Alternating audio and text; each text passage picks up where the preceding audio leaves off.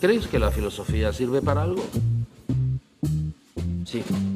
Eso es lo que quería oír. Quédate. Aquí empieza Un Gallo para Asclepio, un podcast de filosofía para paladares diversos.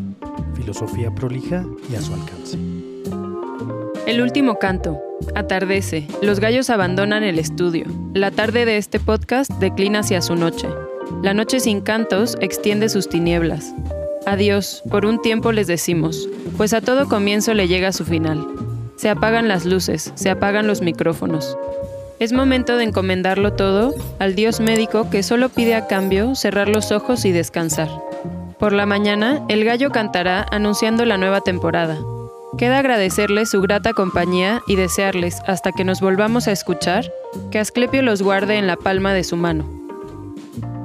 ¿Qué tal? Sean bienvenidos todos a Un Gallo para Asclepio. Estamos celebrando nuestro final de temporada y precisamente nuestra primera temporada, por supuesto, y precisamente vamos a hablar hoy de los fines, de los fines como finalidad y de los fines como acabamiento. Particularmente, evidentemente, hablaremos de la filosofía y bueno, tenemos una gran sorpresa el día de hoy, un, un cierre de oro del que nos platicarán nuestros queridos gallo compañeros. Hola, ¿qué tal? Soy Oscar Merino, eh, pues eh, reincorporándome aquí a la mesa con mis queridos amigos de Un Gallo para Asclepio, ya que había estado, había estado fuera. Y pues sí, hoy para platicar del fin, y como dice Caifanes, todo tiene un fin, menos el fuego de tus ojos. Y porque todos los finales son el mismo repetido, pues ya nos ponemos de manteles largos para cerrar como empezamos nuestra primera temporada en esta aventura que ya, que ya rememoramos y que ya hicimos una retrospectiva en el episodio anterior sobre esta, este, esta empresa que se llama Un Gallo para Asclepio y, y que nos van a seguir escuchando por ahí durante un buen tiempo. El futuro es incierto y el fin siempre está cerca, decía Jim Morrison.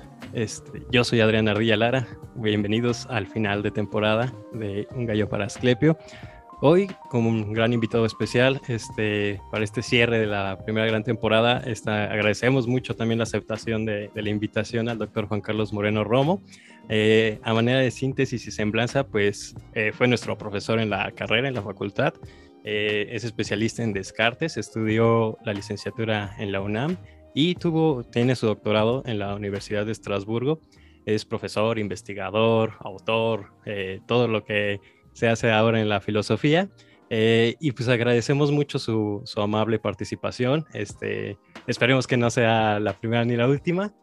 bueno, que sea la primera, pero no la última más bien. Este, y bueno, agradecer, no sé si quiera decir algunas palabras para para comenzar. Muchas gracias por aceptar esto.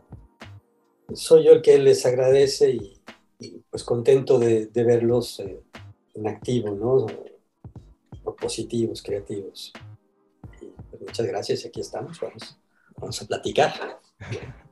Pues platiquemos entonces. Eh, a ver qué dice, qué dice Ciorán en este pequeño ensayo de Dios a la filosofía. Dice, me aparté de la filosofía en el momento en que se hizo imposible descubrir en Kant ninguna debilidad humana, ningún acento de verdadera tristeza, ni en Kant ni en ninguno de los demás filósofos.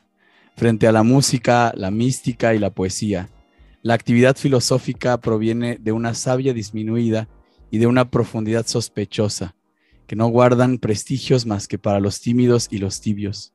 Por otra parte, la filosofía, inquietud impersonal, refugio junto a ideas anémicas, es el recurso de los que esquivan la exuberancia corruptora de la vida.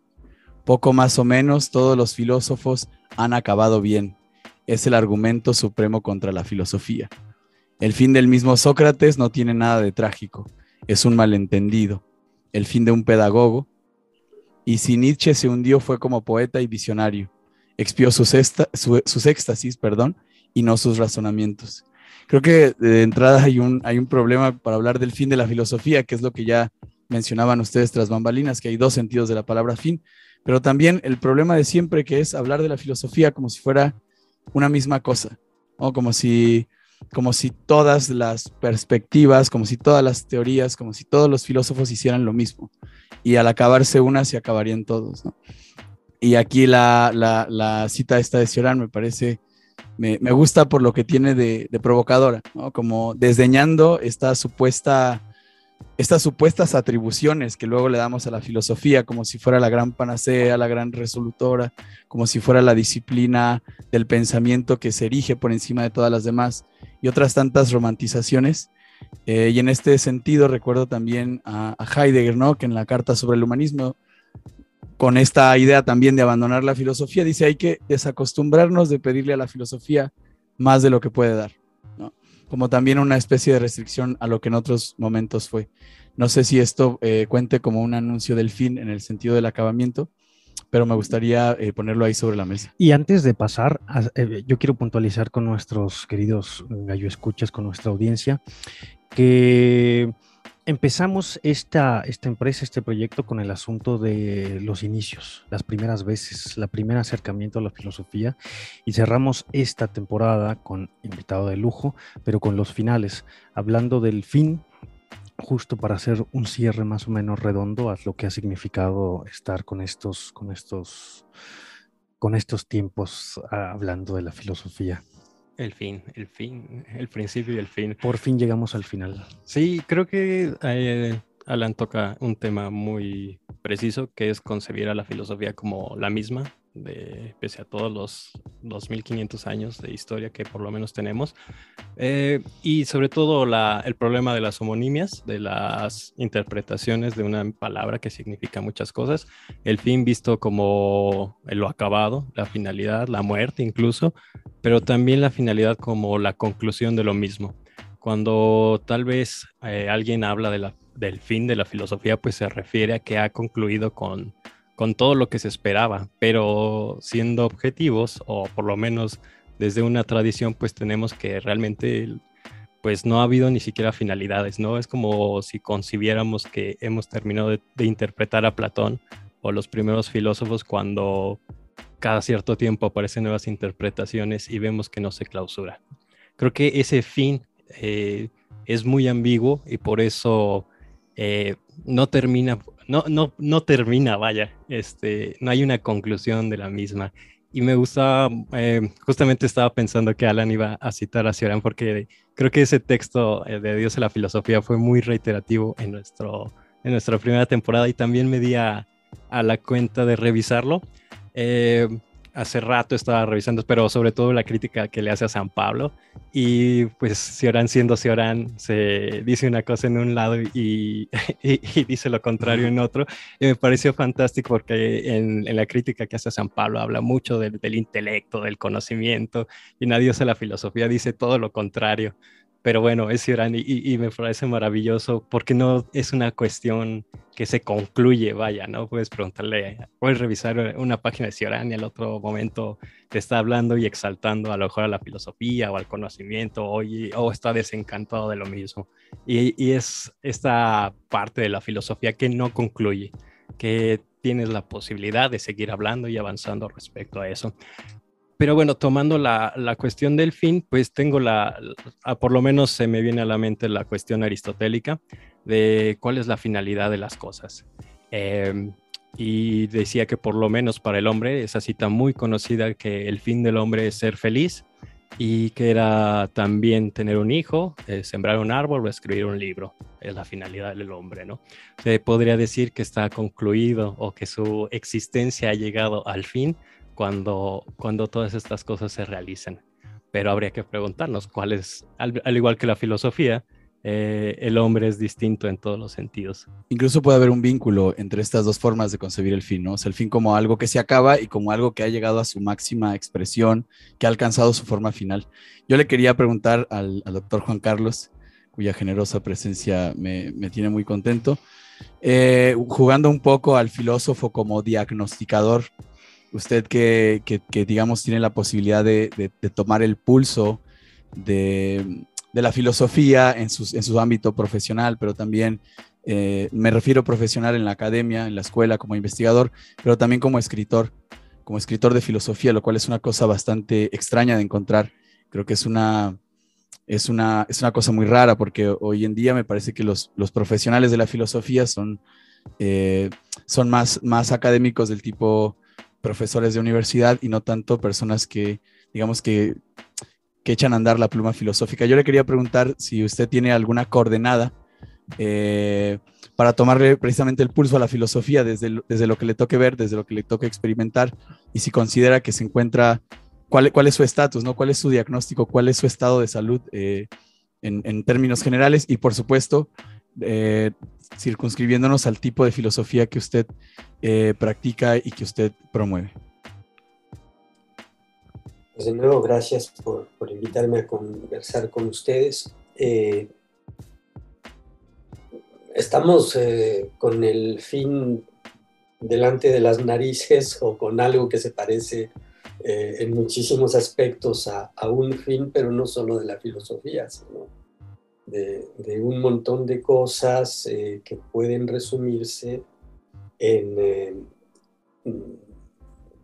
eh, en esta cosa tan íntimamente ligada a esa filosofía una, ¿no? que, que, que, recién a la que recién estábamos apuntando, que es la civilización occidental, ¿no? O sea, es, eh, si algo puede describir el, eh, marcar, eh, definir el presente, es como eh, el de esta sospecha cada vez más fuerte, cada vez más eh, eh, angustiante, atamborbatiente, pues, de, del fin de la civilización occidental.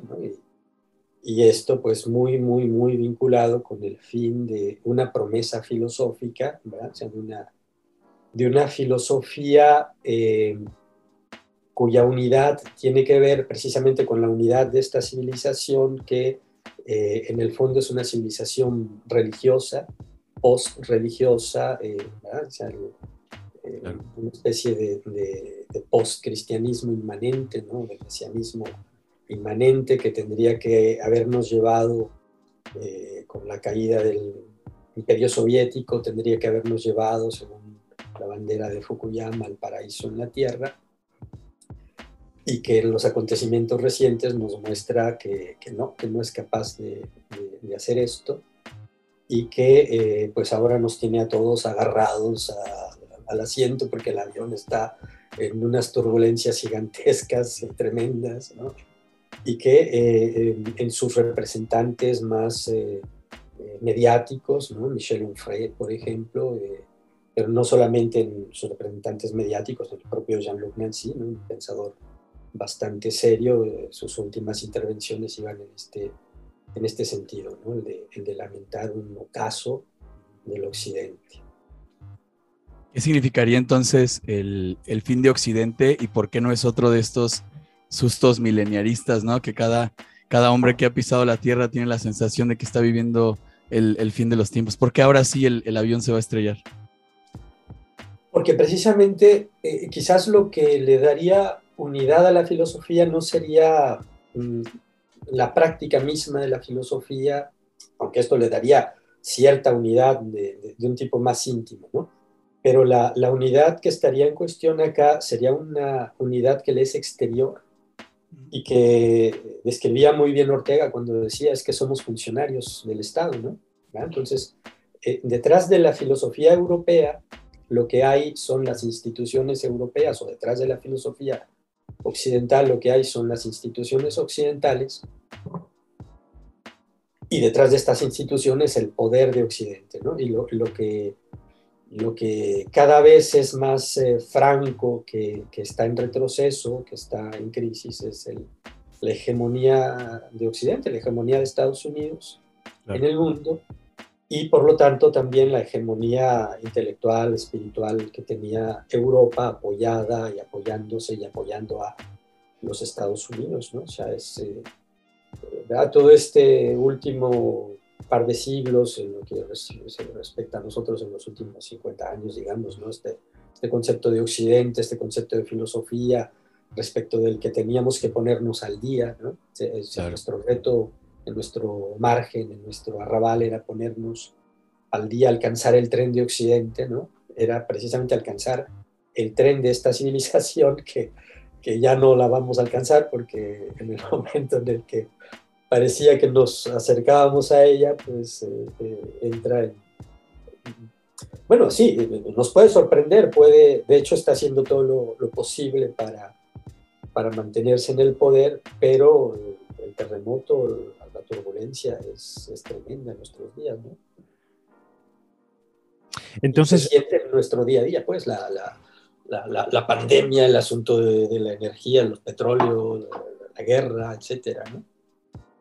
Sí, nos, nos ponemos en, en, tono con el asunto de los finales y, y, ahora Occidente como este esta, esta construcción cultural, espiritual, de, de, la cual formamos parte aquí en México, mal que bien, este, tendría un fin. Se ha anunciado el fin de Occidente o el fin de la hegemonía occidental o el fin de Europa como, como la dadora de cultura, humanidad, civilización, no sé, no sé cómo, no sé cómo ponerlo, pero no es una idea nueva, no es una idea que, que, que, surja en los últimos, en los últimos 50 años, y no es una idea que tiene desde, no sé, creo Hegel, anunciando como algo pasa con Europa, algo pasa con Occidente que se está resquebrajando, no como una idea, este, pues sí, lo, podemos poner como muy antes del 9-11 y después del 9-11, pero la idea no aparece con el 9-11, pero la idea del el fin de la de, de, la, la, de Occidente no, no es tan, tan actual, no es tan contemporáneo. Sí, se me ocurre que algo, algo puede terminar y uno puede seguir viviendo en la creencia de que no ha terminado, ¿no? Que es un poco... Eh, tengo la imagen esta de el correcaminos eh, siendo perseguido por el, por el coyote y de repente seguir corriendo y seguir corriendo en el aire y no darse cuenta que, que el piso se le acaba de ir. Creo que era un poco la, la sospecha que, que, Nietzsche tenía al considerarse a sí mismo intempestivo, cuando decía es que no se han dado cuenta, la, la luz del, de los astros eh, requiere de tiempo, ¿no? Y a lo mejor estamos viviendo sobre, sobre las ruinas, quizá, quizá ya terminó y no nos hemos dado cuenta, o sobre los últimos vestigios de esta hegemonía occidental, que, no, no, que me provoca preguntarme qué es lo que esto inaugura, ¿no? Si esta, esta frase famosa de Zizek de que es más fácil imaginarse el fin de, de, del mundo que el fin del capitalismo, ¿no? Y que habrá asientos de primera fila para cuando se acabe esta civilización y surja otra.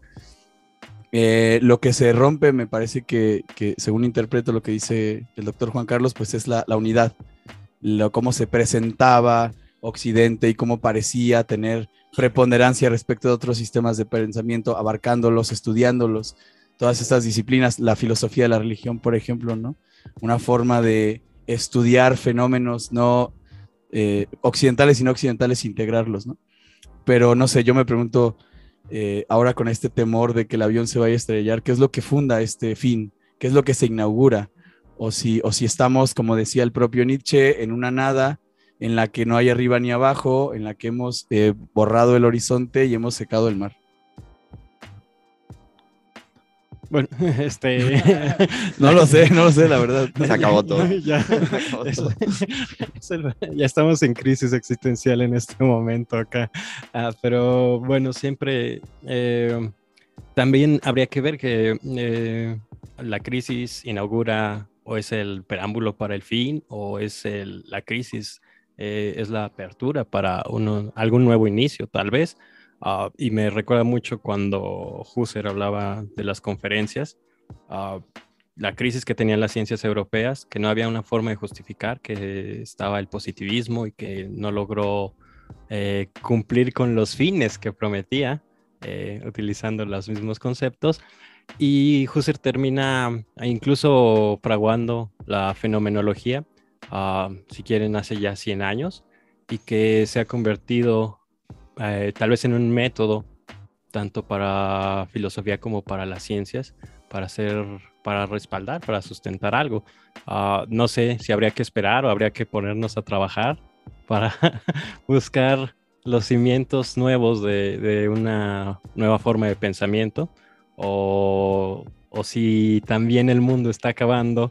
Um, tener en consideración de que, bueno, estar un poco sin salvación a, a lo Sloterdijk.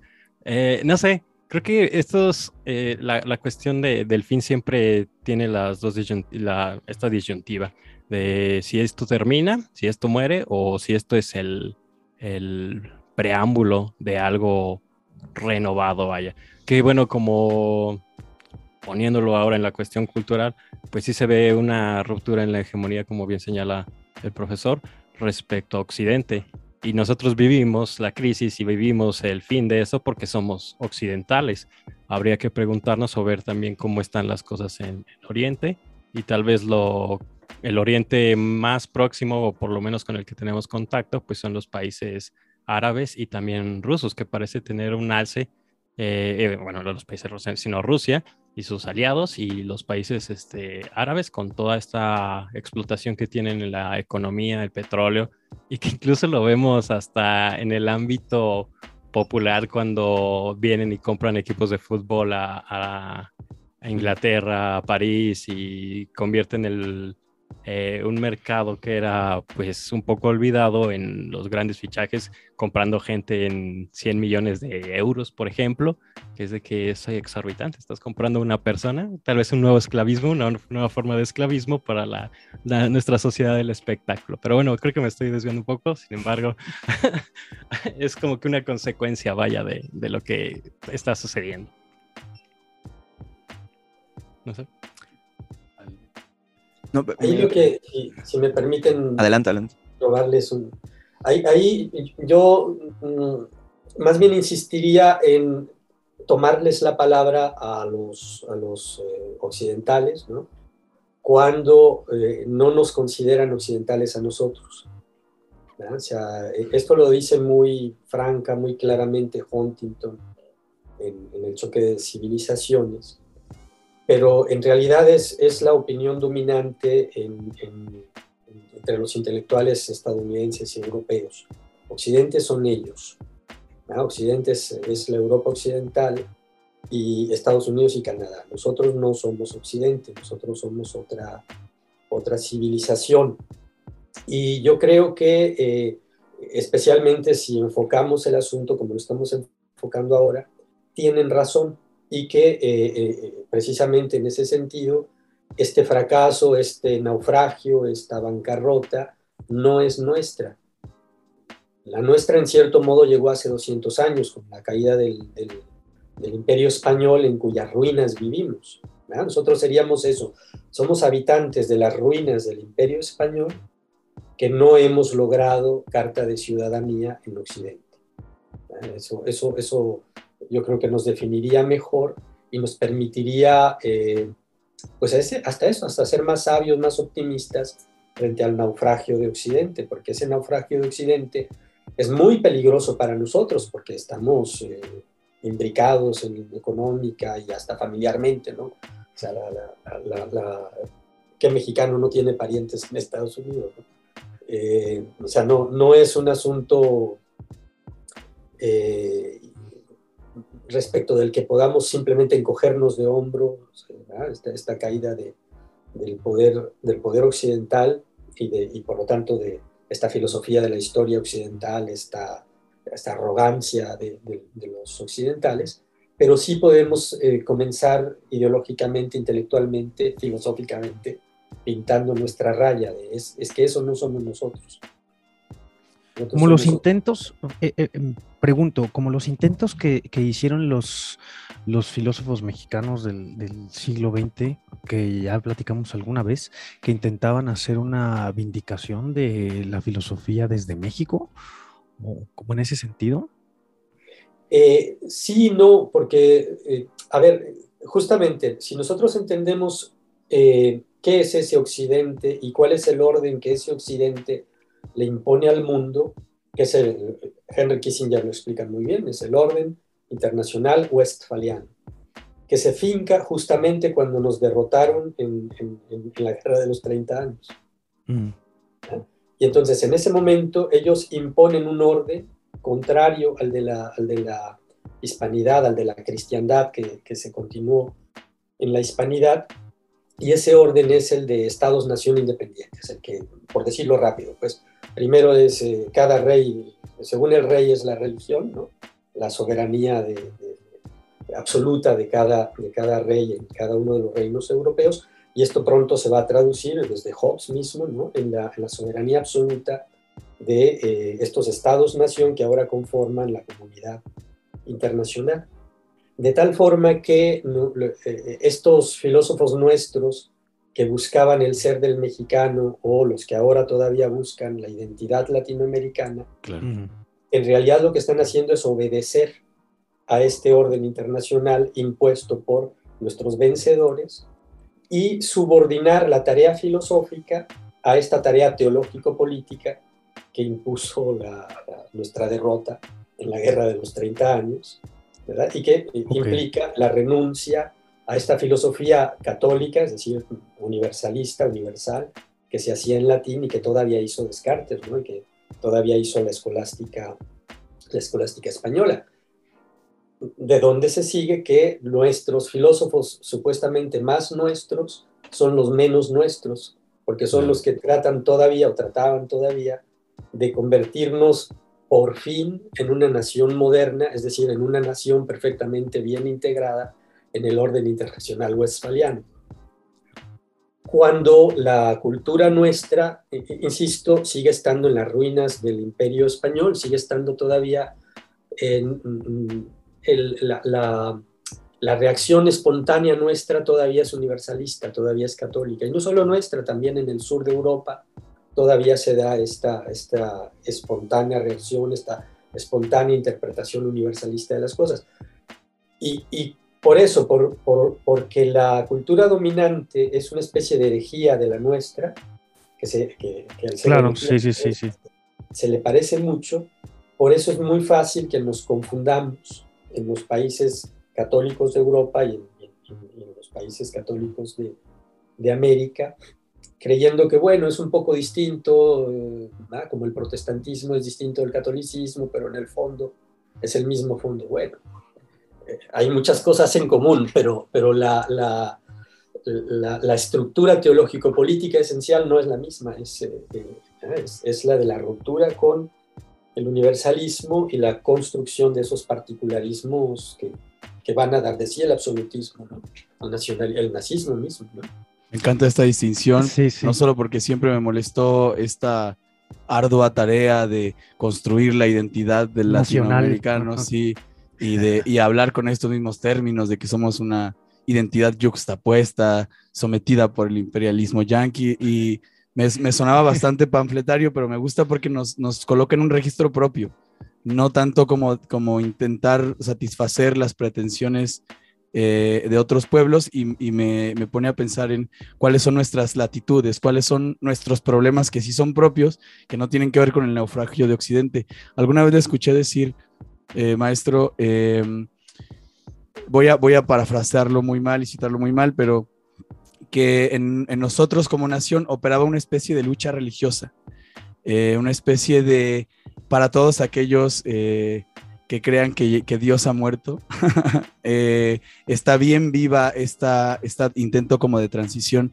de esa realidad a la que no sabemos atenernos, no, no sabemos cuál es nuestro origen religioso como tal. Se sigue diciendo, ah, nos conquistaron hace tantos años y ahora nosotros somos tal y cual. Y, parece que incluso a nivel gubernamental opera esta, esta transición eh, religiosa, ¿no? Como si se quisiera rescatar a estos eh, antiguos dioses. No sé si, si, lo cité bien o si podría eh, compartirnos algo al respecto. Me das pie para, para mm, citando a Martí, que no, no, no, necesariamente estoy de acuerdo en todo con Martí, pero esta, este diagnóstico era genial, ¿no? Lo de eh, nuestros intelectuales son, son, son exóticos, desde el siglo XIX y en el XX y todavía, porque intentan vernos con antiparras yanquis o francesas o, o, alemanas, o, ¿verdad? O sea, eh, y entonces en general yo creo que el diagnóstico que hay que levantar de, de España y de, y de eh, del mundo católico en Europa también, ¿no? y, de, Iberoamérica es, es ese, es, eh, tenemos eh, una dominación extranjera que no dice su nombre, que no, que no está clara, y esta dominación extranjera nos dota de una élite política y una élite intelectual que se esfuerza porque la mona se vista de seda, ¿no? o sea, se, se esfuerza precisamente por integrarse a una civilización que no es la nuestra, no nos queda, no es la nuestra. Y entonces eh, mm, la gran mayoría de nuestros eh, esfuerzos más significativos pues eh, están, están destinados a, fracasar porque van, van en ese sentido, ¿no? O sea, o a tener éxito, un éxito relativo, ¿no? Como, como el de Octavio Paz, que, que, sin duda no podemos decir que sea un rotundo fracaso, aunque sí que lo es, ¿no? A medida en que... ¿De quién es, de quién es poeta eh, eh, Octavio Paz? ¿no? En todo caso, de una élite intelectual pero no es un poeta mexicano, no es un poeta, no es el José Alfredo oculto, ¿no? o sea, lo mismo que Leopoldo Sea o pensadores de este tipo, ni siquiera Vasconcelos, que es otra cosa, Vasconcelos. Claro. Eh, tendría muchos más méritos para, para ser un, un, un, filósofo nuestro, pero ni siquiera Vasconcelos es un filósofo nuestro, ¿no? O sea, la, la, élite intelectual de nuestros países eh, piensa en, otro mundo, o sea, se, ubica en otro mundo, piensa de acuerdo a los cánones, a las exigencias de ese otro mundo, y no piensa desde, desde, lo, que, desde, lo que Ortega diría que son nuestras vigencias, o sea, las vigencias de la, de la gente eh, en la calle, ¿no? Y luego eso crea en el intelectual mexicano pues una, una duplicidad, ¿no? Una esquizofrenia, porque porque intelectualmente es una cosa y vitalmente es otra. Y, en fin, yo creo que por ahí podría explicarse nuestra decadencia intelectual, el hecho de que no, eh, no brillemos intelectualmente, eh, salvo quizás eh, exceptuando Unamuno, ¿no? que, que, es alguien que, que, vivió y enfrentó y luchó contra esta contradicción con, con la, la, mayor dosis de conciencia posible. ¿no? Bueno, Nicole también tendría, tendría su mérito y, y para usted contar, no, no, no, habría mucho eh, pensamiento lúcido desde, de nuestro lado, diría yo. Respecto a este nivel, quiero decir, ¿no? Claro. Yo, yo, tengo la pregunta, eh, Mencila, la pregunta digo es simple, ¿cuáles serían nuestros fines? Pero para, digamos, llegar a la pregunta, eh, quisiera continuar esta metáfora del naufragio, porque veo el barco que, que tienes atrás en tu, en tu librero y pensando este naufragio de Occidente casi como pues cuando la venida de los, de los españoles casi con las tres calaveras y eh, que bueno prácticamente digamos el naufragio de España sería como vernos bueno sí de, la hispanidad eh, ver esos, esos barcos ahí tirados y luego como que llegó otra potencia a llevarnos en sus propios barcos, pero también estamos otra vez en, el naufragio, ¿no? Pero pues no entiendo como querer, eh, estamos todos los habitantes arrojados al, al vacío del mar, pero queriendo pues salvarnos o rescatarnos con las, con las lanchas que nos han enseñado, ¿no? Pero o sea, con, con galeones y cosas que vienen de Europa. Eh, pero pues justo eso, o sea, ¿cuáles serían realmente nuestros fines si lo, el pensamiento como lo hemos tenido, ah, pues ha sido enseñado como para usar eso, lanchas pues europeas o lanchas estadounidenses, españolas? ¿Cuáles serían nuestros verdaderos fines entonces para poder eh, pues nadar de ese o salir de ese naufragio y tocar tierra? ¿Y cuál sería la tierra que tendríamos que tocar un poco para seguir con esa metáfora? Bueno, yo me iría por lo más fácil, que es eh, decir que no serían los que nos dicen que son. o sea, yo me pregunto si alguna vez realmente hubo marxistas mexicanos, por ejemplo, estos que desaparecieron hace 20 años, tal vez ustedes no los conocieron, ¿no? aunque por ahí queda, por ahí queda todavía alguno, ¿no? Es decir, marxistas o volterianos o lo que ustedes quieran, ¿no?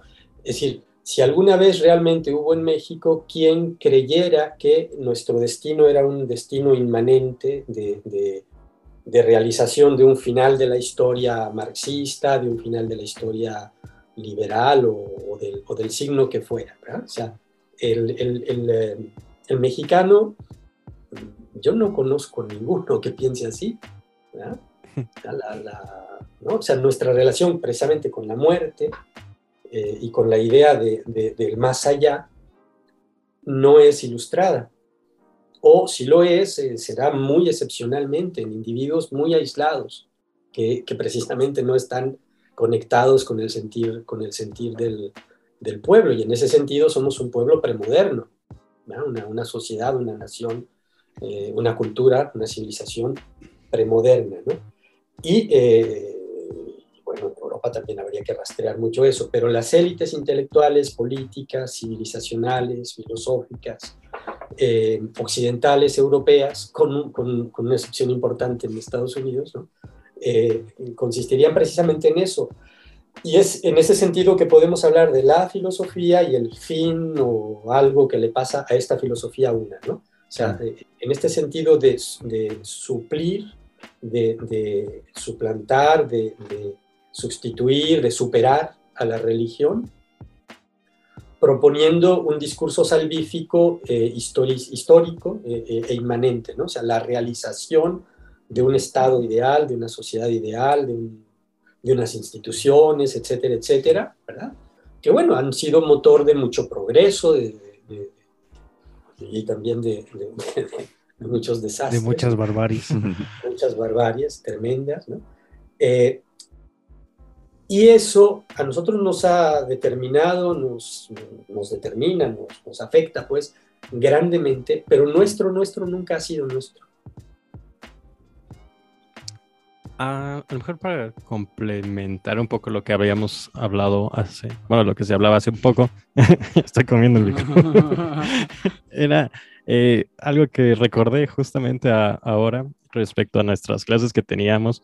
Uh, y me parecía muy, muy chistoso, era cuando nos comentaba que quiénes eran los que apelaban mucho a esto de la filosofía mexicana, a la cuestión un poco nacionalista hasta cierto punto respecto al pensamiento y muy precisamente señalaba que eran los, los pensadores mexicanos con apellido extranjero, irónicamente. este, y cómo era esa búsqueda constante respecto a una identidad eh, que platicábamos hace un par de semanas y también en otro episodio respecto a la filosofía mexicana, eh, cómo nacen y cuál era realmente la finalidad. Y que por lo menos yo he visto que a lo mejor desde esta perspectiva extranjera llega el extranjero eh, conoce México y se convierte en, en la descripción media de postal, ¿no? Lo bonito. Como cuando dicen en eh, los extranjeros, no, es que la Ciudad de México es muy bella y nada más está la Roma o Polanco y, y ciertas zonas que quedan como que nada más de, de signo lindo, ¿no? La, bandera a la que se tiene que hablar, incluso también eh, respecto a, al pensamiento, a la filosofía, eh, tomando a Paz, por ejemplo, es que se convierte en el gran referente y a veces hasta Rulfo, eh, pero creo que Rulfo todavía más, como que con, con, un encanto bello, porque pues no buscaba, creo yo, ese, esa hegemonía dentro de, de, la literatura, ni siquiera como identidad, ¿no? Era, estaba plasmando lo que, pues lo que ve, es pues una, una novela y unos cuentos. Rulfo era muy, era muy serio, ¿no? Sí. Por eso le cae a todo el mundo bien, porque no dice nada, nada más, sí, bueno, eso pasó y ya está, y no se, no se echa flores a sí mismo. y y también, eh, retomando ahora la, la, cuestión religiosa política uh, respecto, uh, usando muchos conceptos, porque pues es lo que tenemos, ¿no? La herencia eh, de nuestro occidente español, pues es el, el español y los términos. Eh, es cierto mesianismo que se ve todavía muy presente dentro de la política mexicana y creo que a, a nivel general. No, lo, no sé de qué me estás hablando. no estoy autorizado para seguir con esta conversación. y, y, en una de las charlas que teníamos en las presentaciones, eh, la figura muchas veces de del señor presidente todas las mañanas hablando, señalando eh, de manera religiosa, como si estuviera en un púlpito, porque pues, es, al final de cuentas lo está. Eh, y también mmm, no creo que sea, bueno, no creo que la prescripción de una moral sea mala, ¿no? Sino también a qué fines, eh, retomando otra vez la palabra, está mmm, respondiendo todo eso. Y respecto a los temas, y también a lo mejor aquí me gustaría tomar alguno eh, sobre lo que decía Alan, los, cuáles son los temas que nos competen. Pues creo que, o por lo menos eh, un tema que estuvo a flote fue realmente la cuestión de la violencia después de esa cosa llamada guerra contra el narcotráfico. Y me parecía muy gracioso porque un compañero que está estudiando ahorita en la UNAM me decía que estaban buscando justificaciones teóricas respecto, bueno, respecto a sus trabajos, no respecto a la violencia, a través de pensadores rusos casi del siglo XIX, eh, que pues sí se vivía una violencia, pero era una viol eh, teóricamente eh, era otro tipo de violencia, no era como pues lo que llegamos a vivir aquí como una guerrilla media extraña de ciertos bandos delictivos, eh, mientras que por otro lado en, Rusia, en todos estos países europeos, se trataba de la cuestión revolucionaria, comunista, socialista, que justificaba hasta los gulags o el nazismo, que justificaba los campos de concentración. Y era una violencia pues justificada desde una ideología. Acá creo que, por lo menos yo no la he visualizado, o sea, es un todos contra todos y no sé, creo que a lo mejor un tema eh, trayéndolo a, colación, eh, creo que sería eso, o, no sé. Sí, viene, viene mal el análisis europeo. A mí me, me quería resaltar un, un, par de puntos que tú resaltaste a propósito de la intervención de Juan Carlos, eh, porque he estado viendo estos videos de los noventas donde ponen a, a Octavio Paz y a, y a, y a Krause, exactamente. En Televisa. En Televisa, sí, y les preguntan cuál es el papel del intelectual actualmente. ¿No? ¿Cuál es la responsabilidad? Y además hablaban, cuando escucho eso de el intelectual, era una suerte de entre poeta, filósofo, místico, místico. una persona que puede hablar de cualquier cosa, tanto de economía como de, que era un poco esto, Paz, ¿no? Y, sus seguidores. Y me llamaba mucho la atención la forma en cómo se discutía en aquel entonces, porque tenían este congreso de escritores antifascistas. Vargas Llosa, creo que estábamos viendo el mismo. Vargas Llosa estaba ahí, por supuesto, con sus intervenciones sobre la dictadura perfecta. Creo que es un, es un debate que ya no se hace, eh, quizá porque se advierte esta contradicción de la que hablaba Juan Carlos, ¿no? De que eh, es, es, una, es una serie de intelectuales hablando sobre algo de lo que no tienen ni idea y que cuando bajan a la tierra tienen que vivir esta contradicción de ser al mismo tiempo un intelectual y, y un arrabalero, ¿no? Este, y que, y que a mí me sigue, me sigue provocando mucho escosor esta discusión que en otros términos, por ejemplo, en términos literarios, eh, se discernía de si, el, literato debe tomar una postura política, lo que le pasó a Cortázar, por ejemplo, ¿no? Que en algún punto de su producción dijo, eh, voy a escribir el libro de Manuel porque la literatura tiene que ah, provocar un cambio social, ¿no? Ah, evidentemente un cambio, eh, digamos, traído del extranjero, ¿no? un cambio cifrado en el marxismo y en todas estas ideas que ahora llenan las, los libros de viejo, eh, yo cuando veo, cuando veo muchos libros de un autor en libros de viejo, digo, esto ya, esto ya fue, ¿no? Entonces hay mucho marxismo en los libros de viejo y digo, ya, esto, esto ya pasó, ¿no? Y esa, bueno, eh, como que todos estos, um, yo los veo porque también fui, fui resaca porque eran escritores muy de moda en los noventas y todos leían a Paz y a Krause y a Vargas Llosa, un poco ya más afiliados a, a gobierno pero en esta línea como que media intelectualoide, este, creo yo que son como que una resaca de lo que fueron los franceses a lo mejor en los 40, 50, que eran un poco más aguerridos. Eh, no sé, yo siempre tengo la figura de Camus y es de que, bueno, pues él era eh, sin querer queriendo, tal vez un intelectual que estaba en la resistencia, en contraste con Sartre, que era así un intelectual crítico, pero pues que estaba echando cafecitos y demás. O Monier, por ejemplo, que se estaba peleando muy, él siendo religioso, eh, eh, católico, también siendo muy crítico en, en las revistas y que también lo, lo, detienen, pero no deja de lado la crítica y le sufre bastante Monier, por ejemplo, o Gabriel Marcel, que se pelea con Camus y todas estas cosas. No sé si sea parte de la decadencia el hecho de que, bueno, era muy penoso que estos intelectuales se sentaran a preguntarse por cuál es el, el papel del intelectual, pero quizás es más decadente que ya no, ya no tenemos esa figura, ya no existe el intelectual, ¿no? O sea, no, no sé si a, si a usted, profesor, lo han invitado a dar su opinión en algún foro público o abierto porque yo no, yo no he visto además que... De este. sí, además, de, además, de, este podcast. Pero me parece que ya no se hace eso. No digo que lo extrañe, ¿no? Como dicen los, los chavos, son unos viejos lesbianos hablando sobre, sobre toda clase de cosas, pero hoy ya no se habla del intelectual. No sé qué sea un intelectual hoy en día. Creo que desapareció. O sea, había un, un par de textos que decían de adiós a los intelectuales, algo así. Hay que, hay que de, nuevo hay que buscar el, el, poder y el interés que, mm, utilizan a, los, a, los, intelectuales sin que esto borre totalmente al, intelectual como tal.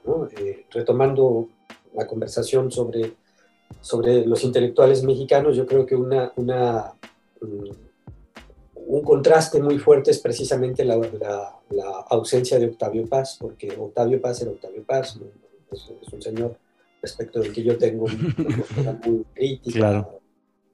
pero, pero era, tenía, tenía su talla, ¿no? mientras que lo que queda de la gente que estaba en su equipo, especialmente Krause, eso es de muy otra talla. Y, y no lo digo porque esté peleado con el señor presidente, ¿no? La, eso, eso independientemente. Quizás lo que más me gusta de él es que, es que sea crítico del señor presidente, pero ni me gusta tanto. Eh, o sea, eh, ¿verdad? Pero independientemente del de el talento personal de eh, estas, estos intelectuales orgánicos, lo que hay que ver es de qué son orgánicos, ¿no? o sea, de qué son el órgano. Y lo que hay que señalar para nuestros días es que eh, parece que los poderes contemporáneos ya no necesitan intelectuales, ahora lo que necesitan es eh, presentadores de, o, como se llama ahora en Internet, esto de influencers. O sea, ya, ya, no, ya no hace falta. Eh, mm, parece que han Fíjense, el pensamiento crítico ese que tanto se, canta, se, menciona, se alardea de él en nuestras universidades todavía, ¿no? en, en, todo Occidente, leí en un ensayo de mi maestro Antonio Marino sobre la universidad que eh, había que leerlo como crítico de la tradición, no como pensamiento crítico, así como universalmente lo, lo, lo leería uno ingenuamente, ¿no? No, no, es pensamiento crítico de la tradición, o sea, no, no de otra cosa, de la tradición. Bueno, pues en la medida en que la tradición está ya lo suficientemente golpeada, lo suficientemente rota, ya no hace falta romperla más. Y entonces aquí tendríamos otro fin de la filosofía. Estos, estos destructores de tradición ya no nos hacen falta porque la tradición ya se rompió. Claro. Entonces ahora eh, en, la propia Europa les están quitando a los universitarios un montón de privilegios. el universitario francés que ahora tiene 80, 85 años, vivió una edad de oro, del, no solo del intelectual, sino también del, universitario europeo, pero esa edad de oro en la propia Europa la están desmantelando. Eh, yo nunca viví nada, nada ni remotamente parecido, pero de todas maneras en mi carrera universitaria pude ver cómo la figura del profesor se iba degradando. Eh, y ahora, ahora nos tratan con, con la punta del pie, ¿no? Y, y, esto corresponde precisamente a lo que se analiza en, en Europa, ¿no? De esta evolución de la universidad. Entonces, eh, creo que la pista esta que me daba Antonio Marino y que encuentro eh, reforzada por análisis eh, de lo que está pasando ahora mismo en Europa, pues es esta. Hacía falta eh, todo un trabajo profundo, riguroso, serio, para atacar a la tradición. Pero a estas alturas de la jugada se, se, asume que ya, ya está rota y entonces ya no hace falta enseñar filosofía, ya no hace falta, eh, etcétera, etcétera. Entonces ahora hay que desmantelar esto y pan y circo, ¿no? Eh, entonces, eh, no sé, las, carreras universitarias se están también desdibujando, Ese sería otro, otro, otro tema también que, eh, o sea, no solo es un fin de la filosofía, también es un fin de la cultura universitaria en general, ¿no? Sí, algo, algo en Occidente llama siempre a hablar de los finales. Justo, siempre, siempre, cualquier cosa. El fin de la universidad, el fin de la educación, el fin de la de las formas tradicionales de política, las formas del arte, este, todo se va desdibujando. Yo no he dejado de pensar desde hace un par de comentarios de, usted, doctor, de la vida de Brian, de los Monty Python que son eh, eh, una escena muy padre donde son, son protestantes y están extrañadísimos con la forma de vida de los católicos y van con los católicos a, a una colonia de católicos no ocurre así, pero a mí me da la impresión claro como que si no fuera, ocurre así, son los Monty Python. como si fuera, más bien como si fuera un zoológico, extrañado saber cómo viven los, Sí. los católicos. Pero- Ellos como protestantes van y dicen, miren, pero qué raras costumbres tienen estas personas, pero qué extraños son estos, estas personas. Vamos a ver para que veas que puedes estar peor. Ah, es el de The Meaning of Life. Eh, es la, la que son sketches de, Ajá, ah, sí, sí, sí, sí, sí. la vida de Brian. es De la vida de Brian. Ajá. Es del falso Jesús ese de la Sí, vida sí, de sí. Pero ¿qué pensabas acerca de esta No, no, como esta, distinción eh, extraña? eh, eh, este, me, me ha pasado, me ha pasado por la mente todo, todo el rato, de- desde un- unos comentarios anteriores, esta de cómo fue relegada la, la forma de, de España y el imperio español y los pueblos católicos de Europa por, por una forma distinta que parece que es mm, común en ciertos puntos, pero los Monty Python dicen, no, es total y completamente extraña, es una forma de vida ajena a nosotros. Eh, ellos como protestantes dicen, los católicos son rarísimos, no, no, no ven ellos ningún punto de, de- de- de unión si lo ven como si fuera otro mundo, como si fueran musulmanes.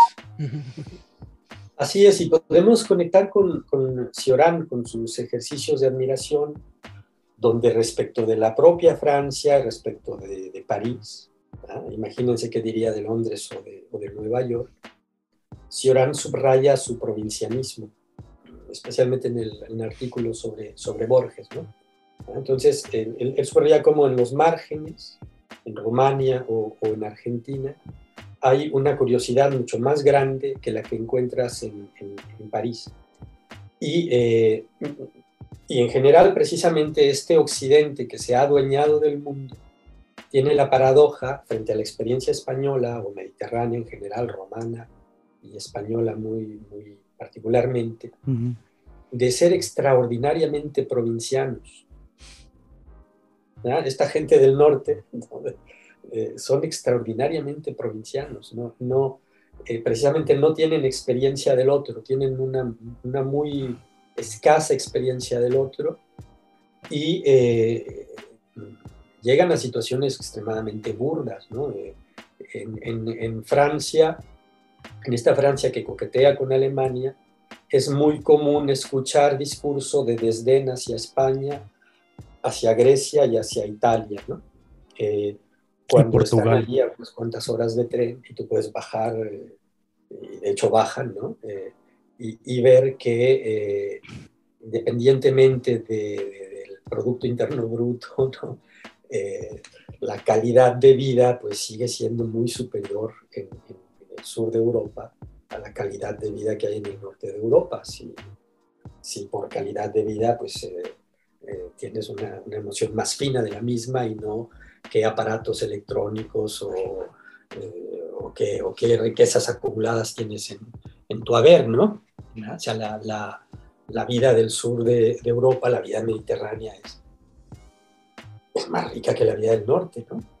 Eh, y pf, es- están tan así, no, no se dan cuenta, ¿no? Hay, hay- hay un extraordinario provincianismo en, en ellos que tiene que ver también con, con, eh, cómo es posible, yo, yo se lo, lo critico en alguno de mis ensayitos, ¿no? Yo se lo oí a Pierre Aubanc, Pierre Aubanc, el gran experto en Aristóteles, ¿no? en un debate sobre la metafísica, donde él defendía frente a la tradición heideggeriana la, la sobrevivencia, la supervivencia de la, de la metafísica, hablaba de esas otras civilizaciones que, que tienen como, como discurso fundante uno distinto del de la metafísica y en su enlistar esas otras civilizaciones comienza por la América Latina. ¿no?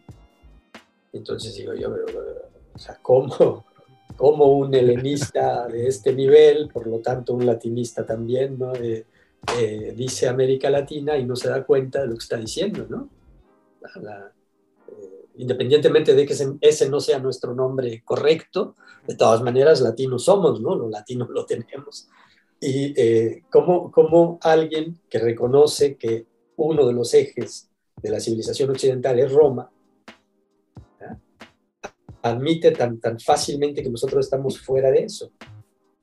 Eh, y entonces es eso, son extraordinariamente provincianos.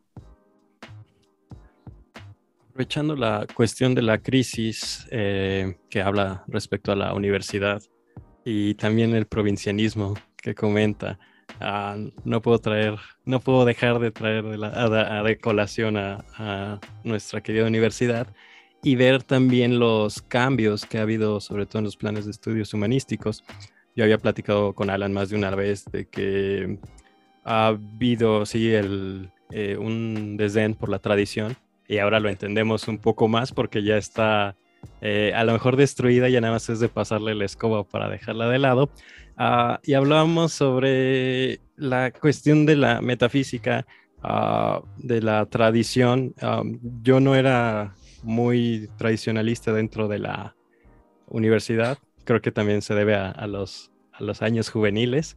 Eh, los años salvajes, diría Safransky. este, y sin embargo, tras salir de la universidad, uh, hay un, uno se percata de las um, faltas que, que, hubo dentro de la formación y creo que para no caer dentro de estos vicios eh, respecto a la actualidad y los filósofos contemporáneos, uh, caí en cuenta de que había una falta de educación respecto a la metafísica, sobre todo, porque llegar y hablar sobre Heidegger, pues inclusive el mismo señor era consciente de una tradición y escribe en contra de la misma.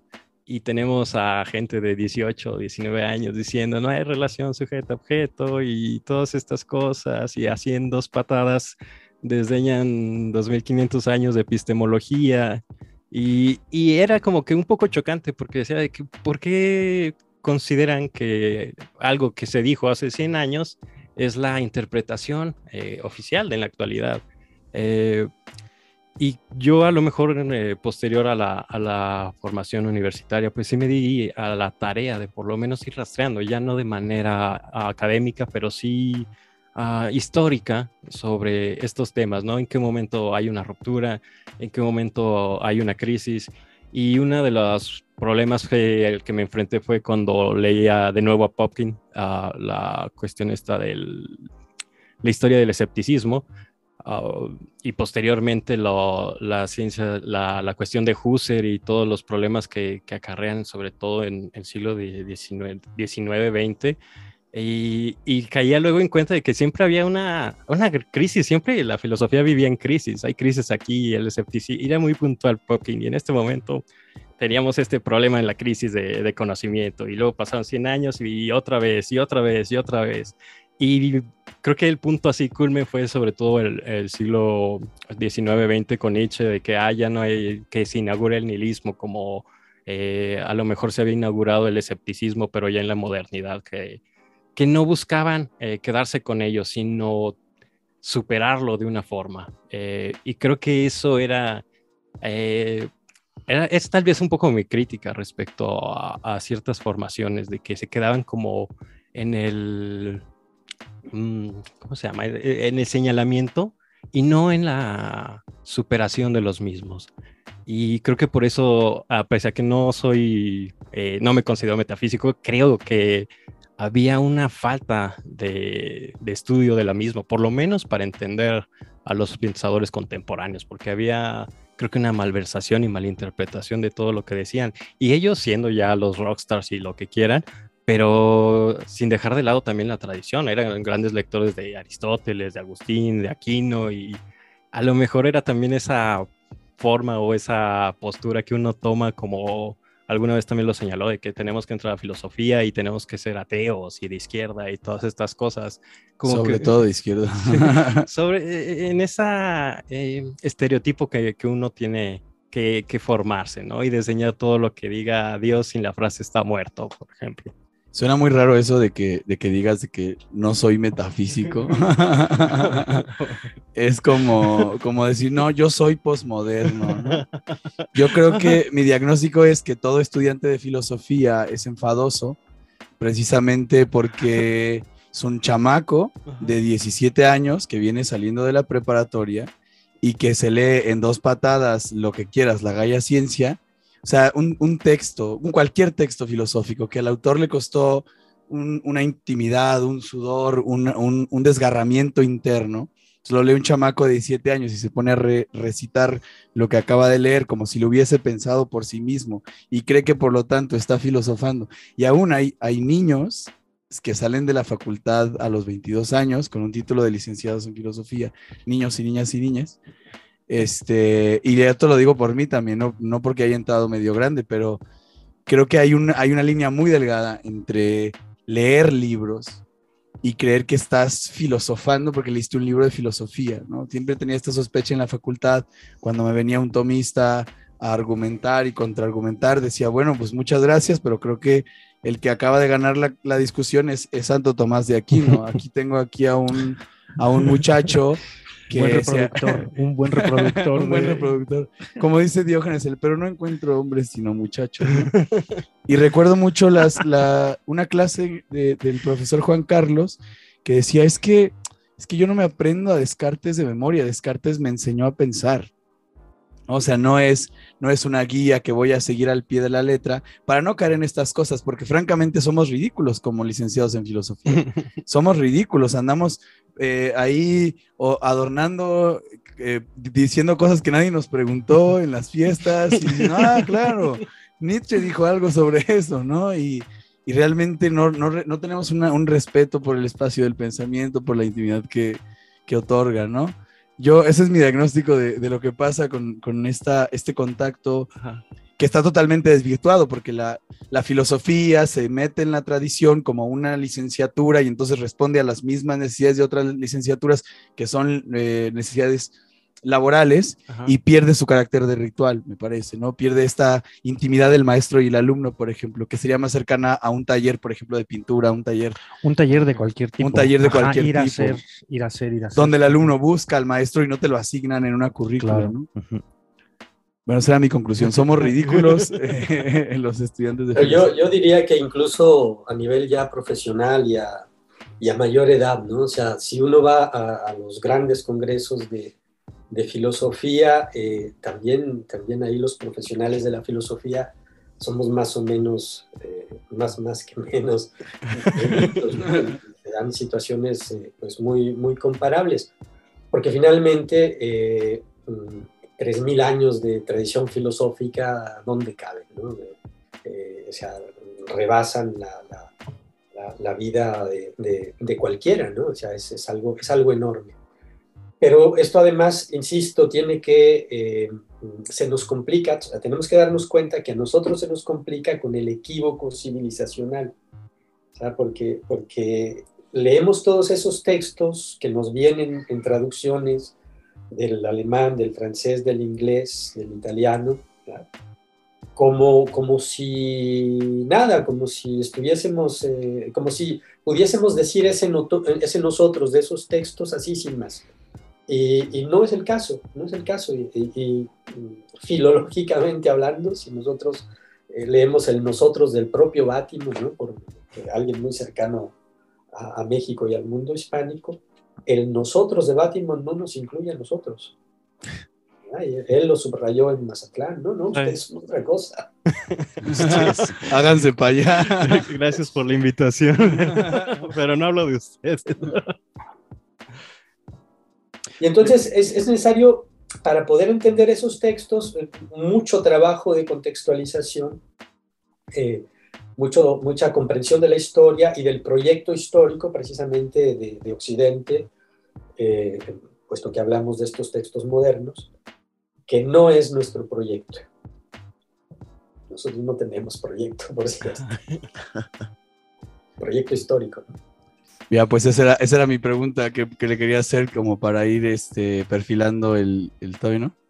el, el fin del fin. el fin de los fines. Eh, sí, no, luego ha, aparecido esta pregunta. Cuando preguntamos por un diagnóstico, pues también preguntamos como por una visión de, de futuro, por así decirlo, ¿no? Aventurar una especie de, si este es el fin de la filosofía, pues entonces, ¿qué sigue? ¿no? Si es el fin de la civilización occidental, ¿qué sigue? Eh, ya nos dio una pista eh, diciéndonos que pues, no es lo que vino anterior, no es lo que nos han dicho. Pero en esta hay un filósofo que se llama Salvador Paniker que habla de una ansiedad ontológica y se refiere a ella como eh, no saber bien lo que somos. lo hace pensando en una intuición mística, como, como tratando quizá de responder a la pregunta kantiana de qué es el hombre, pero no restringiéndose a su geografía, a su tradición, a su, a su contexto, puede ser una palabra, sino qué es lo que somos en el fondo. Y quizá pensando en un fondo más abismal que haber nacido de padres mexicanos y estar en una cultura yuxtapuesta, eh, y esta, esta especie de ansiedad en la que yo, por ejemplo, me sentía muy en contacto con los relatos sobre la posmodernidad en la, en la universidad, ¿no? Y decía, ah, claro, este, ya murieron los grandes relatos, entonces ya no, ya no, ya no le voy a decir te amo a nadie, ¿no? este, pero sí, me, me, siento en este naufragio, igual que, igual que aquí los presentes y, y los presentes, y sospecho, pensando un poco en el arrabal, que estos naufragios a veces son crisis propias, son crisis de, de, círculos, de círculos de intelectuales o pseudointelectuales, y que hay un montón de personas allá en el verdadero arrabal, ¿no? Eh, llevando vidas completamente cargadas de sentido, una, una serie de sentidos prefabricados, eh, exportados, a los que no se les atraviesa ninguna crítica, y me pregunto si este, este cadáver, este naufragio, vaya a seguir teniendo muchísima vigencia para, para los arrabales, mientras los los pequeños intelectuales nos seguimos arrancando los cabellos, ¿no?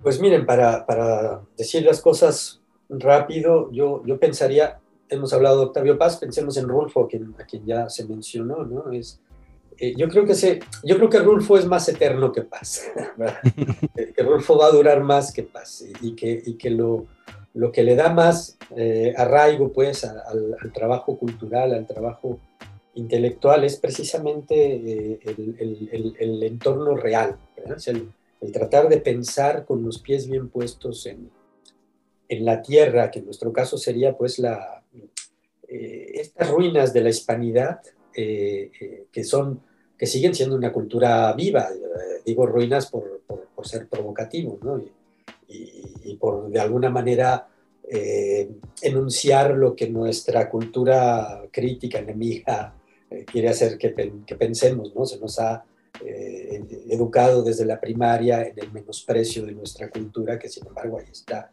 en, en el trato humano cotidiano, en la, en la, cocina, en el saber vivir, etcétera, etcétera. Esa, esa, cultura nuestra está, está allí, allí viva, ¿no? Y yo creo que tenemos que pensar muy atentos a, a, a ese, a ese suelo en el, que, en el que hay que pisar, y muy atentos también a la distancia que eh, media entre los grandes pensadores que no vamos a dejar de leer, no vamos a dejar de intentar eh, nutrir nuestro pensamiento con el, con el de ellos, pero hay que ubicarlos. Hay que ubicarlos. Claro, si leemos claro. a un gran norteamericano, pues pensar, bueno, este es un gran norteamericano que sus limitantes, eh, sus prejuicios son estos, ¿verdad?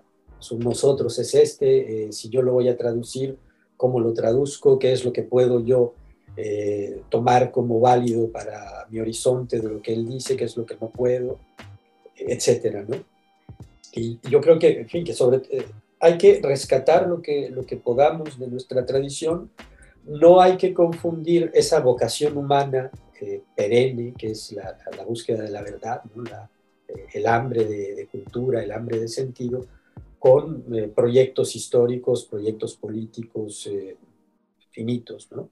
Eh, y, y, hay que saber eh, pensar en tiempos de turbulencia, que es, es, el gran reto que tenemos, que tenemos ahora, eh, y con el descobijo institucional, que eso más o menos es, es, es perenne en, en, el caso mexicano, ¿no? O sea, es muy excepcional que haya cobijo institucional para nosotros, ¿no? Sí, no, no, no es una, una cuestión muy presente. Sí, se, se sabe ya desde hace un tiempo. Estamos desarraigados de, de la institución. Sí. Tan estamos desarraigados de la institución que estamos haciendo un programa de radio para. tapando, tapando los huecos que, la, que, el, que el plan de estudios no pudo llenar. Y las oportunidades laborales que se nos han negado. Sí. Sí, bueno, también a lo mejor uh, rescatando uh, el tema de conversación del de, día de hoy, uh, pues creo que se ha tocado gran cantidad de temas que vimos a lo largo del, de la, esta primera temporada. La, la cuestión de inicio, fin, eh, la cuestión religiosa y muy presente la, La cuestión mexicana. la, la mexicana, que, que fue como que un tópico muy extraño, pero que tiene, lo podemos ver ahora que, que presenta estas ideas el profesor, eh, con otros matices, por lo menos a mí sí, sí, sí me queda un poco más, eh, una idea más amplia, vaya, de, esta cuestión de la mexicanidad, porque también se convierte como en el cliché. eh, constante de, la identidad de que es ser mexicano y, es lo que termina divulgándose y se convierte como el referente de, la identidad nacional. O sea, Octavio Paz y su laberinto de la soledad eh, sigue editándose y no deja de editarse. En contraste con las obras de Rulfo que no dejan de editarse, pero como sus editores son su familia, este, son más reticentes eh, por los derechos de autor. En cambio, Paz pues, se convirtió en el, en el estandarte, muy contraste con, con otros pensadores como Villoro o como el mismo Samuel Ramos, que está un poco a la, a la sombra de, de él, extrañamente. Y también este José Agustín, que termina siendo a veces un poco más jocoso en la escritura, pero que mantiene esta línea de, de identidad respecto a la tragicomedia mexicana y todas estas cosas. Quizás es más fácil ubicar lo mexicano si, si pones atención a la literatura, ¿no? O sea, tienes, tienes como más, tienes un, un panorama más amplio que el filosófico. O sea, Que, justo cosas. es lo que, lo que mencionaba el doctor. La literatura parece que da un vistazo más de- del, del mundo, de Del la suelo. tierra, del suelo, y los filósofos sí se quedan hablando para los filósofos. Justo, los filósofos con apellidos extranjeros se quedan hablándole a filósofos con apellidos extranjeros. que hablan de la nacionalidad. claro. Y- Claro, que hablan el del Estado Nacional. El reconocimiento internacional y el reconocimiento que uno puede dar, pues, o sea, la, la literatura nuestra está a la altura de la, de la que quieran, ¿no? De la rusa. El pensamiento nuestro está ninguneado y muchas veces con Claro. muchachos. No a la filosofía. Mejor escriban en lugar de dedicarse a la filosofía. Hay más futuro. Y en el Fonca puedes poner, bueno, yo quiero articular una identidad nacional a través de esta novela. Entonces, ya, ya- ya lo tienes todo ahí. Pues sí, justo No, hay, como... que crear, Adelante. hay- hay que crear un género de pensamiento nuestro, ¿no? No, no, no, no está prohibido y además hay, hay, hay de dónde partir, ¿no? Ahí está Unamuno que ha hecho una, una incursión pues muy, muy fuerte, muy ejemplar y que ahora mismo está captando la atención no solo de, de estudiosos españoles, sino de estudiosos franceses. ¿no? Unamuno es un, un gran pensador y un gran modelo de, de lo que se puede hacer en nuestros márgenes, ¿no? Con, también con, su, con sus correcciones o con su parte crítica, pues, ¿no? Sí, hemos, hemos dado en esta temporada un sin querer. Yo creo que nos salió como sin, sin buscarlo, pero nos ha salido como muy redondo, porque este capítulo, justo como decías, Adrián, parece un también una navegación entre otros episodios que hemos, que hemos tenido de manera indirecta. Hemos recorrido temas, tópicos y puntos de los cuales ya habíamos hablado y que nos habían faltado herramientas o que nos habían faltado cierres o que nos había faltado algún elemento coyuntural. Otra vez volvió a, a- salir. Incluso eh, nos acompañó alguna vez una, una amiga española de País Vasco que, que nos decía que tenía otros, otros amigos en otras partes de Europa que, que le, que le decían a ella como española, Europa termina en los Pirineos. Nos lo contaba por aquí en el, en el programa como la parte que ella le tocó sufrir siendo europea es que le decían Europa termina en, en- en los Pirineos, para allá ya no es Europa, para allá empieza América. Este, Pero sí, hemos, hemos hecho un, un- un recorrido, una navegación de todo y pues muchas gracias por habernos acompañado, doctor Juan Carlos, desde, desde latitudes, Desde las Canarias. desde las Canarias. Allá también dicen papa y no patata, ¿no? Sí, creo que sí, papas arrugadas. sí. Ya. Papas sí, sí. arrugadas. Bueno, y eh, para nuestros, nuestros escuchas, que, que son muy, muy atentos siempre con nuestros invitados, ¿cómo lo podrían contactar? ¿Qué proyectos está presentando? Eh, ¿Cómo se pueden enterar más de sus libros, de la actividad académica que siga desarrollando, doctor? Pues miren, alguien me, me empujó a meterme al Facebook y ahora pues tengo el perfil ahí de Facebook Juan Carlos Moreno Romo como un lugar donde pues pongo la publicidad de las cosas que hago, ¿no? Entonces la manera más fácil de enterarse de, de lo que hago es, es, es directamente ahí en, en Facebook. Eh, También hay una, hay una serie, eh, no sé si algunas de sus clases están subidas en YouTube, me parece. Sí, eh, sí, bueno, aunque eso ya es, eh, en este caso me invitaron un- unos muchachos de otro proyecto de Gladium, ¿no? Me invitaron a hacer un, un seminario y eso lo, eso lo han subido. Yo también tengo el canal de YouTube de Estudios Cruzados, pero, pero lo tengo sumamente descuidado. eh, ya tendría que hacer algo más, más sistemático, pero no, no he tenido tiempo, ¿no? Aunque, aunque ya me jubilé como profesor de, de, de 15 horas a la semana, ¿no? y ahora estoy sobre todo como investigador, pues tengo otros proyectos de escritura que no, que no he terminado y por eso no, no he hecho cosas como estas que sí me gustaría de repente tener un canal de YouTube más eh, organizado. Eh, pero igual en el, en el Facebook hoy, cuando alguien publica un video mío, este si lo publican ustedes, pues ya iré a buscar yo el vínculo lo pongo en mi página de, de Facebook. ¿no? Y sobre el seminario permanente de estudios cruzados sobre modernidad, ¿aún, aún sigue? quedó en suspenso un poco porque al jubilarme y, y ofrecerme la universidad esta posibilidad de continuar como, como profesor distinguido, que no es un profesor emérito, sino otra cosa que no llega a profesor emérito, ¿no? Yo traté de hablarlo con las autoridades para ver qué es lo que se podía seguir haciendo, qué es lo que no se podía seguir haciendo, y se nos vino encima la pandemia. Entonces, eh, eh, no he tenido así como que la oportunidad de sentarme con ellos para ver, bueno, me vas a seguir dando espacio para hacerlo. De hecho, el cuerpo académico tuve que abandonarlo porque si ya no soy profesor de tiempo completo no puedo estar en el cuerpo académico. Eh, pero bueno, por lo pronto, eh, en septiembre vamos a hacer un homenaje a, a Jean-Luc Nancy y de repente se me ocurrió ponerle pues, que sea el, el, el onceavo simposio internacional de estudios cruzados sobre la, sobre la modernidad. ¿no? De ahí a lo mejor puede salir eh, lo de darle continuidad, pero pues en general, como muchas cosas en nuestro tiempo, pues en mi caso también hay, hay un estar un poco en el limbo, no tener, no tener claro que, cómo darle continuidad a ciertas cosas, porque eh, aquí se atraviesan pues obstáculos burocráticos con eso de que te dicen, es que si no está en una eh, línea de generación y aplicación del conocimiento no te vamos a apoyar.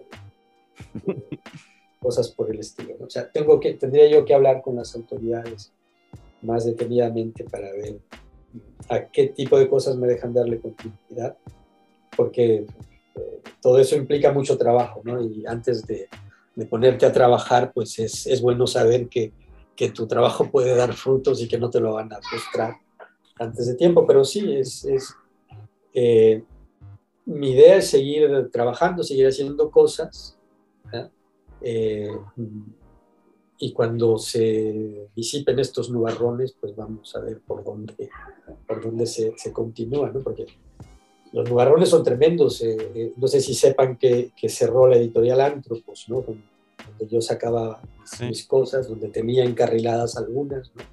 En septiembre pasado les mandé mi Ortega y la filosofía del arrabal. Ya está listo, impriman, ¿no? Y, silencio, silencio, silencio, hasta que yo dije, no, ya esto ya está muy raro y me puse a investigar y eh, ya no existe. Sí, justamente ayer, no, ayer, platicábamos. ayer, platicábamos. de eso. Eh, trabajando en el trabajo. Bueno, no sé si esté ventilando cosas que no debería, pero no hay problema.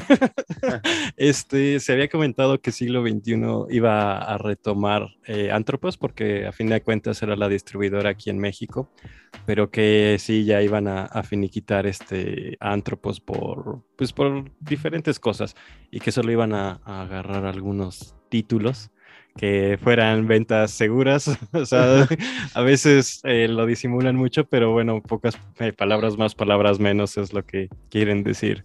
Eh, lo que salía de Antropos, pues que, que, lo iba a retomar siglo XXI y que a partir de eso pues iban a, a, darle continuidad, no obviamente a la colección o a la editorial, sino a los títulos que estaban en, en línea de ellos. Muy lamentable también porque pues Antropos siempre fue eh, característica, un poco cara para, un estudiante promedio de filosofía, pero bueno, siempre estaba en la, en la biblioteca y sí, eh, lamentable lo de Antropos. Y bueno, aprovechando, habrá eh, este año todavía alguna publicación que salga próximamente. Primicias. pues estos libros andan buscando editorial ahora. Ortega y la filosofía del arrabal. Tengo también eh, armado eh, uno que no sé si lo voy a titular, lo mandé a, ver si me lo quiere cierta editorial, lo mandé como el espectro de un virus, pero también lo puedo titular de construcción de la crisis eh, sanitaria, ¿no? que es donde reúno mis textos de, reacción a la crisis sanitaria. son los dos que pues tengo metidos ahí en editoriales que, que me puse a leer en internet los requisitos de las editoriales para proponerles manuscritos, eso los mandé sin, sin ningún contacto, ninguna palanca, nada por el estilo. ¿no? pues ahí está, a ver si, a ver si pega. ¿no? Estoy esperando los, los tiempos razonables para, si no, bueno, y, y buscar otra puerta. ¿no? Y de lo que ya existe publicado, pues todavía nuestros, nuestros escuchas se podrían acercar a librerías Gandhi, me parece que está en librerías Educal, hay algo en Gandhi, en Educal, todavía podrían este, acercarse a conseguir alguno de los títulos ya, ya publicados del doctor. Y esperemos que el, Seminario Permanente de Estudios Cruzados sobre la Modernidad eh, siga, porque muchos tuvimos un, un acercamiento ahí como de los primeros a Descartes o al pensamiento moderno o a, ideas diversas al margen de, este seminario ahí en la, en la universidad. Ojalá, ojalá siga, vuelva a, resurgir por ahí porque parece que está en pausa, ¿no? En pausa, pero en pausa. veamos condiciones, lo echamos a andar y si no, hacemos otras cosas ahí está el terreno disponible. Pues recordarle a nuestros escuchas que es gratis todavía en esta primera temporada suscribirse a nuestro canal de YouTube. Para nosotros es importante y todavía lo tenemos gratis, la suscripción, eh, que nos pueden escuchar en su plataforma favorita de podcasting, Spotify, Amazon Music, Apple Music, Google Podcasts, eh, iVoox, que, que, se escucha maravilloso en en iVoox y mm, que nos pueden apoyar a seguir creciendo en este proyecto, invitándonos una tacita de café en nuestro Patreon, que también encuentran aquí abajo en la descripción del, del video, en la descripción de, de, los audios del podcast. Oscar Merino, que regresa con nosotros a, a, cerrar esta, esta primera temporada. Pues la verdad, muchas gracias. Gracias al, doctor Juan Carlos. Muchísimas gracias. Hay que dar nuestras palabras de despedida porque también nos vamos de vacaciones, ya les habíamos dicho en el, en el episodio pasado. Van a ser dos meses, según Arturo. Nos vamos de vacaciones un ratito. así. dicen y no, ya no vuelven. no, es un fin. No digamos, no digamos cuándo regresamos porque aquí todo es intemporal. sí, sí, sí. bueno, nos veremos pronto. La verdad ha sido un placer. Este este año de grabaciones, de contacto, eh, conocer a gente que dice, ay, tú eres del podcast. Bueno, nada más me ha pasado una vez, pero se siente bonito. Este, era mi prima. era mi prima. Dijo, ay, tú eres, sí. Alguien, algún escucha que pegó uno de nuestros stickers en Zurich. En Zurich lo fueron a pegar enfrente de la casa donde vivía Lenin. Desafortunadamente, pero bueno, ¿qué le vamos a hacer? Pero sí, sí, este, esperemos eh, que este proyecto siga creciendo.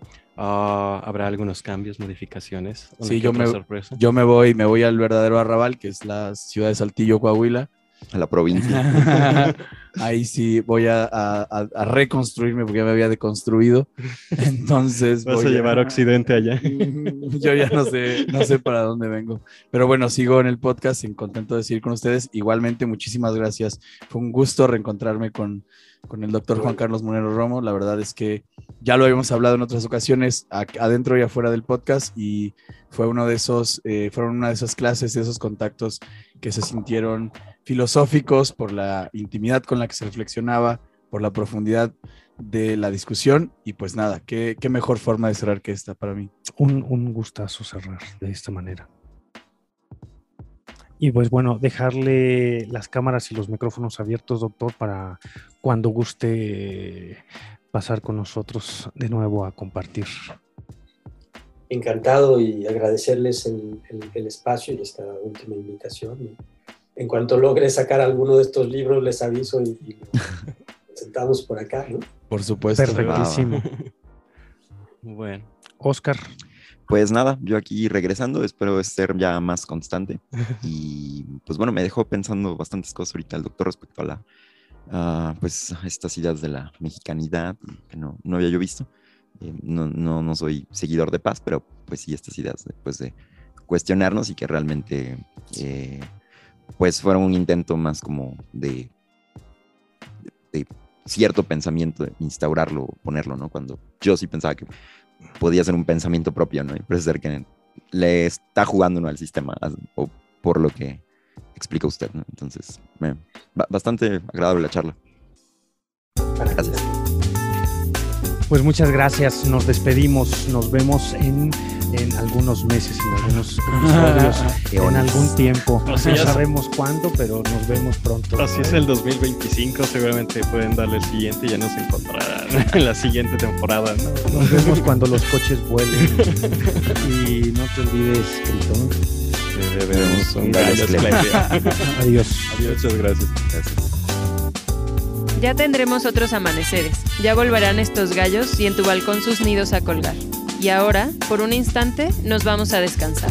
Ahí nos vemos. Hasta luego. Adiós. Aquí termina un gallo para Asclepio. Síguenos en tu plataforma favorita de podcasting y suscríbete a nuestro canal de YouTube. No olvides comentar, compartir y activar la campanita. Nos escuchamos en el próximo episodio.